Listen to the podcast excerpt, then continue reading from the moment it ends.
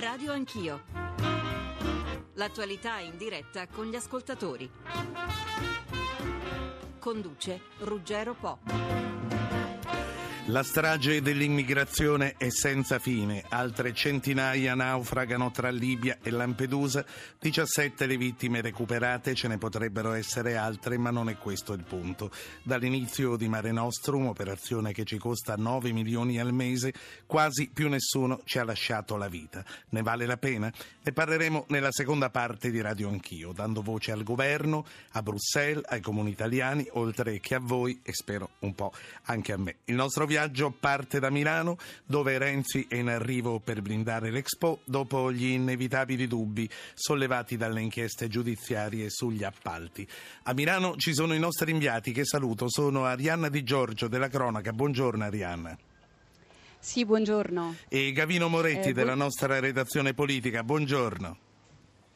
Buongiorno a voi e agli ascoltatori. Saluto anche due colleghi giornalisti che ci accompagneranno per tutta la prima parte della trasmissione a parlare di Expo. Sono Sergio Rizzo, Corriere della Sera. Buongiorno Rizzo. Buongiorno a tutti. E Alessia Gaglione della Repubblica, tra l'altro autrice due anni fa di Dossier Expo. Aveva cominciato presto e aveva trovato dei pasticci già nel 2008. Buongiorno Gaglione. Buongiorno. Vorrei comunque cominciare con i nostri inviati, vorrei cominciare con gli aggiornamenti. Arianna Di Giorgio, a quanto pare questa nuova cricca si spacca durante gli interrogatori. È presto per avere nuovi sviluppi. Sì, ehm, allora eh, Ruggero, noi ci troviamo qui in via eh, Rovello, proprio di fronte alla sede operativa di Expo 2015, a poca distanza dal Castello Sforzesco. Eh, ieri è stato eh, il, giorno degli interrogatori, interrogatori di garanzia che hanno spaccato eh, la presunta cupola degli appalti.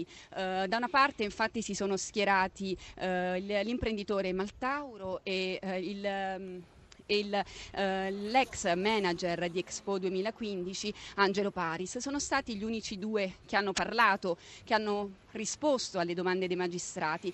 Dall'altra parte eh, diciamo gli uomini della Prima Repubblica, i politici che, eh, i cui nomi erano già venuti fuori con Tangentopoli e che purtroppo si sono trincerati dietro il silenzio ed hanno negato ogni addebito. A questo punto il progetto Expo ha il rischio di venire ridimensionato. Che aria si respira tu che sei lì proprio di fronte all'Expo? Certo, purtroppo l'inchiesta ha travolto l'Expo 2015 perché, come dicevo, eh, una delle sette persone arrestate è Angelo Paris ed era la persona più influente, eh, il manager più importante di Expo 2015. Eh, questo, questa inchiesta, ma anche altre, perché non è l'unica inchiesta che ha travolto Expo 2015, ehm, questa inchiesta chiaramente ha, ha portato dei ritardi nei lavori. Noi ieri abbiamo visitato il cantiere, un cantiere che è un, ancora un cantiere a cielo aperto, si vedono gli scavi, si intravede la cosiddetta piastra, la famosa piastra che fu diciamo, la prima struttura ad entrare e a finire nelle inchieste eh, giudiziarie della Procura di Milano. Sì, ehm, Arianna, prima di passare a Gavino Moretti e alle considerazioni politiche, Gavino Moretti è lì al seguito del Presidente del Consiglio. A proposito, è già arrivato Renzi? Eh, Renzi Ruggero sta per arrivare, ma inizierà la sua visita da una scuola elementare, questo perché è sempre l'impegno del Premier da quando ha iniziato il suo mandato di tenere un contatto con le scuole come argomento prioritario. Poi ho chiesto conferma poco fa agli organizzatori dell'Expo perché lo stanno attendendo appunto in strada in Via Rovello, mi dicevano che è per loro anche una giornata particolare, nel senso che mi hanno confermato ovviamente che arriverà il Premier e la, l'idea è quella di una riunione vera operativa, quindi non tanto quelle riunioni sì. politiche a cui siamo abituati, quelle riunioni in cui si finisce con dei proclami, va tutto bene, ce la faremo, ma questa sarà una vera riunione in cui Comunque, eh, con Renzi si prenderanno decisioni. Al momento lì non è ancora arrivato, allora facciamo un passo indietro, torniamo ad Arianna, Arianna che ha visitato ieri sera i padiglioni dell'Expo e ha parlato con, con i milanesi, i milanesi che sono lì, ha raccolto quelli che sono gli umori della città. Sì, noi eh, dopo aver fatto il sopralluogo al cantiere, un cantiere che come dicevo prima è un cantiere ehm, ancora dove i lavori vanno molto a rilento e dove ieri sera già nelle prime ore del tramonto non c'era più nessuno. Eh, si dice spesso, si racconta anche attraverso i giornali che i lavori vengono effettuati anche di notte, però noi possiamo testimoniare che ieri sera all'ora del tramonto non c'erano operai, non c'era nessun mezzo in movimento. E, ehm, mh, allora siamo tornati eh, nel centro di Milano per chiedere proprio ai milanesi che cosa pensano pensano e che cosa soprattutto si aspettano da Expo 2015. Con la collaborazione di Sergio Salata vi facciamo ascoltare le loro opinioni. Secondo me è un'idea vecchia degli anni 70 e non arriveranno tutte queste persone che si prevede, perché comunque oggi con internet si può vedere qualsiasi cosa. Sarebbe stato più intelligente fare un tour regione per regione per far assaggiare i prodotti tipici della, della terra. Ecco. E il fatto che ci hanno riportato l'Italia vent'anni indietro? Ma secondo me non è mai cambiato nulla in Italia, da, dal 92-93 di Tangentopoli che ero un ragazzino, secondo me non è cambiato assolutamente niente. Cioè sono cose che si sapeva, che l'andrangheta ha lasciato ormai il sud ed è venuta a Milano, al nord, a fare affari. Da milanese dico che solo dei folli dopo Shanghai e prima di Dubai vanno a fare l'Expo, visto che siamo in crisi e non abbiamo soldi. Ben venga l'Expo se serve a fare delle infrastrutture utili per la cittadinanza. Per adesso stiamo partendo soltanto dei cantieri che non sappiamo quando finiranno. Speriamo di non vedere lo scempio che è stato fatto per i mondiali con delle opere che sono iniziate e non sono terminate. In terzo luogo eh, siamo di fronte alla piazza d'armi più grande d'Europa, una delle cose più belle che abbiamo. Milano non ha molte cose belle, ma questa è una cosa veramente molto bella. Mi auguro che venga valorizzata e non solo utilizzata come sede per delle bancarelle che magari possono soltanto creare della sporcizia dell'altro. Siamo aperti a, a qualsiasi eh,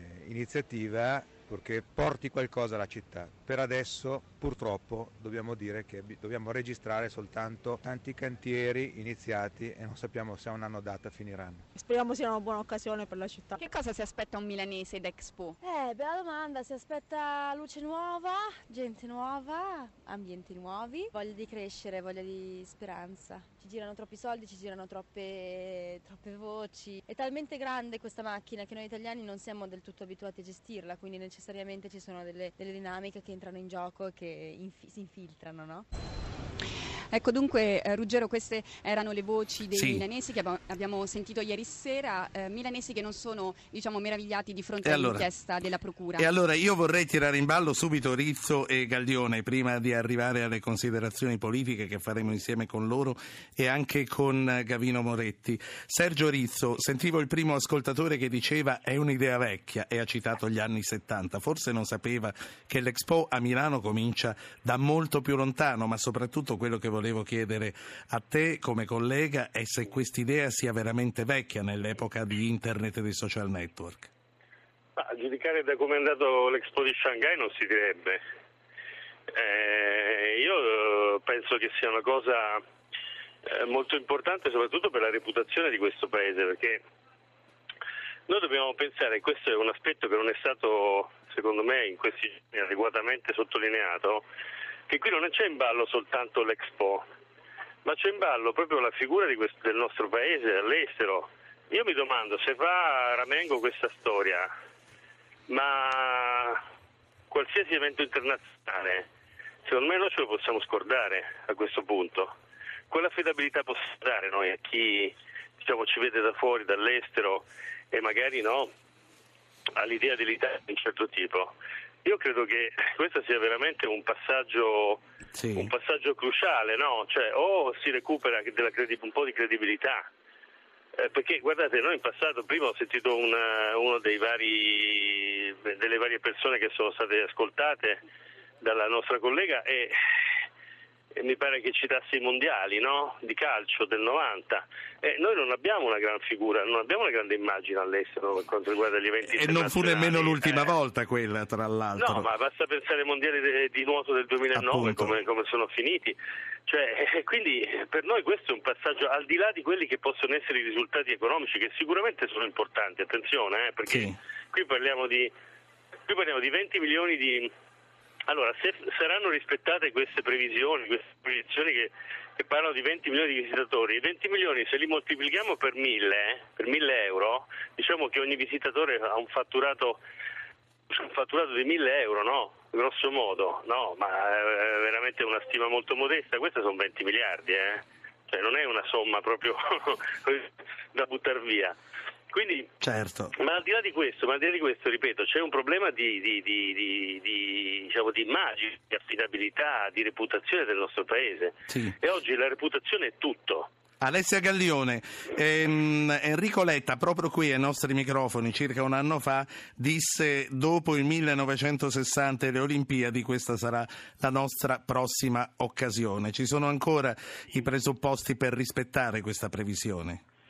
Beh, eh, ci sono se, se anche, dipenderà anche dalla riunione di oggi e non solo. Expo eh, giustamente dicevi deve essere blindata eh, dalle ombre, deve essere salvaguardata, ma adesso bisogna correre. Eh, questo perché purtroppo eh, si è perso troppo tempo all'inizio. Milano aveva sette anni per organizzare la sua grande occasione, dal 2008 quando si è aggiudicata l'esposizione internazionale al primo maggio del 2015 quando dovrebbero aprire i cancelli. Ecco, metà del tempo, più di tre anni, se ne sono andati in risse politiche, eh, scontri e soprattutto se ne sono andati eh, litigando attorno a quello che qualcuno ha definito il peccato originale di Expo, ovvero aver pensato di organizzare eh, questo grande evento su dei terreni privati. Ci sono voluti tre anni appunto per decidere la formula per acquisire questi terreni. Ecco, proprio guardando anche al futuro è importante Expo ma forse è ancora più importante eh, pensare fin da subito al post-Expo. Troppi grandi eventi, anche di successo, sono falliti eh, sulle macerie del dopo, lasciando cattedrali nel deserto o gli ecomostri d'Italia 90 eh, ecco, proprio in queste settimane gli amministratori pubblici, che ricordo alla fine hanno speso sì. 160 milioni di soldi pubblici per acquistare questi terreni, dovranno lanciare un bando di gara internazionale per capire chi li acquisterà e chi li svilupperà. Certo. Eh, torno alla postazione dei, dei, miei colleghi del giornale radio che sono Arianna Di Giorgio e Gavino Moretti. Arianna, io eh, ti ringrazio per questa introduzione che ci hai dato, per queste voci che hai raccolto, ti lascio alla tua giornata e naturalmente sì. ti aspettiamo dovesse arrivare Renzi, comunque siamo anche sì. con Gavino Moretti, dimmi Arianna. Eh, Ruggero, volevo solo segnalarti a proposito dell'immagine dell'Italia attraverso Expo che una delle persone arrestate, Angelo Paris, l'uomo di Expo, si sarebbe difeso dicendo eh, che lui pressato da una responsabilità enorme proprio perché Expo rappresenta un po' un evento eh, di, una, eh, di, grande portata, sentitosi pressato con i lavori in ritardo ha deciso di cercare una sponda politica ed una sponda imprenditoriale proprio perché eh, pressato appunto da questo senso di responsabilità di un'immagine che Milano deve dare all'Italia e al mondo. Per il sì. momento è tutto. Grazie. Eh, Gavino Moretti, a questo punto, eh, tornando a quello che è il ruolo di, eh, del Premier, di Matteo Renzi, oggi lì, che cosa ci aspettiamo, ma soprattutto quale segnale, quale impulso potrà dare? Allora, si respira ovviamente un clima di preoccupazione questa volta, perché già col governo precedente, col governo Letta, c'era l'idea che l'Italia è capace di grandi miracoli quando è costretta da tempi eh, stringenti e quindi si diceva sì, implicitamente si ammetteva siamo in ritardo, però correremo, alla fine l'Italia ce la farà. Questa volta con questa inchiesta, eh, a un anno, a meno di un anno dall'inizio dell'Expo, l'idea è che il governo deve davvero mettere in campo eh, delle misure, delle risorse straordinarie straordinarie. Non a caso l'arrivo alla riunione di questa mattina di Raffaele Cantone, che poco fa ci è stata confermata, anche se non sappiamo se fisicamente entreranno insieme alla riunione Renzi e il magistrato Cantone, eh, è confermata, ma non basterà il solito uomo della provvidenza questa volta e quindi si attende da Renzi la messa in campo di una vera e propria squadra perché lo stesso Cantone fa capire che non è sufficiente la struttura della, dell'anticorruzione per mettere in grado eh, tutti gli uffici dell'Expo di capire se le aziende se sono pulite, se non ci sono collegamenti con la mafia, se non ci sono tangenti. Renzi è chiamato a mettere in campo una vera e propria squadra che garantisca il termine e la consegna dei lavori. Poi ci sono anche decisioni operative, se affidare una parte della realizzazione dell'Expo all'ente fiera che sta, ricordiamolo, a poche centinaia di metri dalla sede dei padiglioni dell'Expo e potrebbe essere una buona idea, ma ovviamente sì. ci vuole una decisione politica. Sentiamo il primo ascoltatore che ha chiamato il numero verde, 800 800 0500 01, anzi no, eh, Aldo ci ha mandato una mail e poi c'è la terza via, quella degli sms che è il 335 699 2949. Aldo dalla provincia di Caserta, buongiorno. Buongiorno a voi tutti. Prego. Io purtroppo con amarezza ho mandato questa email e devo oh, purtroppo constatare, sempre che le indagini delle varie procure rispondino a una verità assoluta e senza ombra di dubbio, che l'Italia è un po' uguale dappertutto, cioè dovunque si tocchi c'è affare e c'è immondizia. Io penso che anche coloro che potrebbero essere accusati non hanno agito solo in proprio, ma, ma darsi fanno parte di una cerchia abbastanza, abbastanza nota. E il noccio della questione sta proprio nel proliferare delle, degli, politi- degli, incarichi politici che ha l'Italia. Cioè, alla fin fine, sono tutti, eh, diciamo così, complici o, o, meno complici o comunque eh, sono tutti politici per cui non si ha come puntare il dito sì. contro qualcuno. Per me la classe politica è abnorme per un'Italia così piccola, dovremmo tornare all'abolizione delle regioni, del Senato, ma, in, ma cioè in effetti, sì. secondo me, un 200-300 persone in tutta l'Italia che potessero governare l'Italia e quindi il popolo italiano. Ci stiamo, signor Aldo, ci stiamo allontanando un po' dal tema di oggi che è quello dell'Expo, ma sul quale lei ha espresso una posizione veramente molto chiara, credo anche rappresentando il sentimento di disillusione di molti italiani. Sergio Rizzo, è così, eh, la, l'atmosfera che si respira andando in giro è questa.